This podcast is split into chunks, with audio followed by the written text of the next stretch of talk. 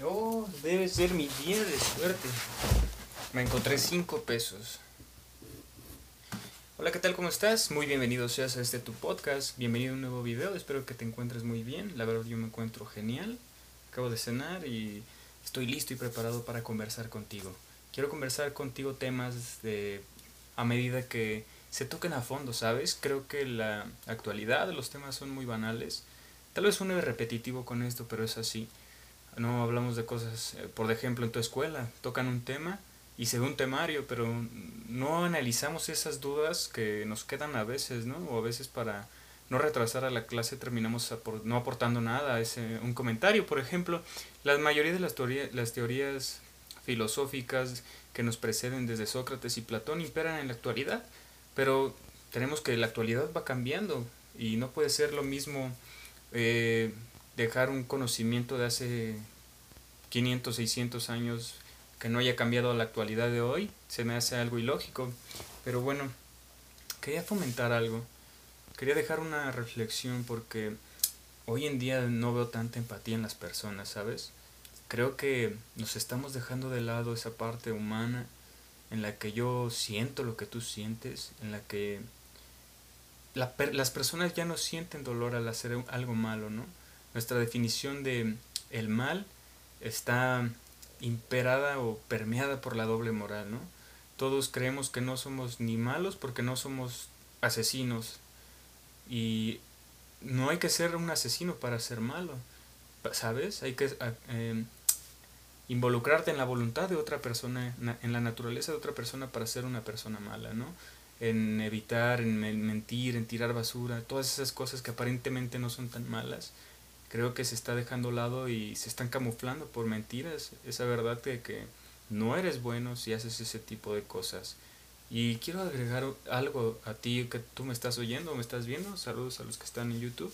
Estoy sonriendo. Creo que esta actualidad eh, va muy rápido, va muy a prisa y no nos deja tiempo para convivir los unos a los otros, ¿no? Nos encasillamos en esto que son nuestros celulares, perfiles que, no, que aparentemente es nuestra versión real, pero afuera somos otras personas. Por ejemplo, yo me acuerdo mucho eh, hace tiempo que había personajes, pero ¿qué pasa cuando ese personaje no eres tú realmente, sabes? Es muy dañino. Yo veía personas que eran una eminencia de la elocuencia, eran muy graciosos en redes sociales, y veías a una persona todo lo contrario, muy introvertida, muy penosa. Y bueno, puedes argumentar, bueno, era un personaje y este, nada más lo hago para pasar el tiempo.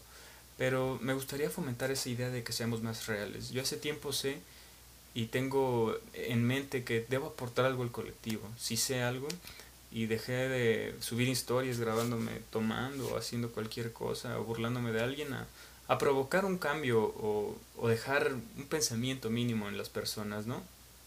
Hablaba este Franz Kafka, creador de la metamorfosis de este hombre moderno, sin carente de creencias o de objetivos o de principios, y es real. Cada vez más personas ensimismadas en su depresión y pensamientos negativos, inclusive suicidas. Pero esta era de la doble moral no, nos hace caer a todos por igual en, en estos em, aspectos. Por ejemplo, a ti te gusta un iPhone barato, pero no te da tristeza que se esté suicidando en China las personas que lo hacen, porque a ti te gusta la mano de obra barata, a ti te gusta eh, acumular bienes, posesiones y tener un, un, financiamiento a tu favor, positivo, tener eh, que no sacrificar tus... Te gusta no tener que sacrificar tus comodidades sobre las de las demás personas y, y bueno, es triste, pero es una realidad. Hay que, hay que tener el objetivo bien claro. En esta actualidad lo que es un trabajo. Debemos tener claro que en este objetivo, por, por definir lo que es un trabajo, debe estar una definición clara y positiva. aunado a lo que es la definición trabajo, agrégale algo positivo. ¿Cómo, ¿A qué me refiero con esto?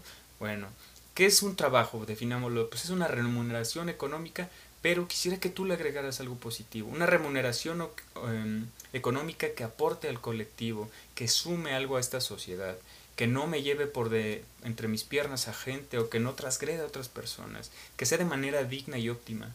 Esto es lo que quiero hacerte llegar contigo a través Esto es lo que quiero hacerte llegar a ti a través de este podcast porque creo, estoy seguro que esta sociedad se, se, viene decayendo desde hace mucho tiempo. Cada vez estamos acabando con la materia, con la naturaleza, con todo el agua. Y fíjate qué bonito es vivir en un, en un lugar, estar cómodo, en conexión con la naturaleza. Pero esa conexión junto con las personas, con la naturaleza, la hemos perdido. ¿Por qué? Si tú me lo permites, quiero decir porque estamos tontos, no valoramos lo que tenemos. Y eso, el pensar que vamos a morir el día de mañana, tal vez nos vuelva neuróticos, o tal vez nos haga valorar más lo que tenemos. Tal vez nos haga valorar más el tiempo que estemos aquí. Tal vez lo dignifique. Tal vez nos haga ser más asertivo con las otras personas que nos rodean. Y, no, y pensar lo que vamos a hacer, cada movimiento. Pensar que lo que vamos a hacer aquí va a dejar una huella el día de mañana. Tal vez tú creas que esta realidad, este, pues eres una, una mota de polvo, algo insignificante en ella. Amigo mío, yo te digo que dignifiques esa voluntad que tienes en tus manos. La voluntad es lo que nos separa de hacer el cambio. Muchas veces tenemos en la cabeza tantas cosas bellas, pero nuestra voluntad no está reflejada. Entonces, nunca, hoy bien esto, nosotros no somos lo que pensamos, nosotros somos nuestra voluntad. Las cosas que sí hacemos y que dejan una huella en, el, en este cosmos o en este vasto universo, en esta realidad, eso somos. En verdad, no te guardes nada. Nadie te va a recordar por tus pensamientos secretos. En el panteón está lleno de buenas ideas que jamás salieron a la luz por pena, por miedo. ¿Miedo a qué? miedo a que cambies el mundo, miedo a qué, miedo a que te juzguen. Las personas que más juzgan a las personas son las que más miedo tienen. Se cagan de miedo detrás de ese argumento de burla, de tantas cosas. Yo he sufrido burlas y, y yo sé que tú también. Pero eso no habla tanto de ti, habla más de la persona que juzga, que señala, que se ríe, que se burla, que hace bullying. También sufrí de bullying y mírame, aquí estoy, dándole una cara positiva. Y no le guardo rencor a esas personas porque sé que estaban en un lugar muy malo. Esa es parte de la empatía que quiero fomentar.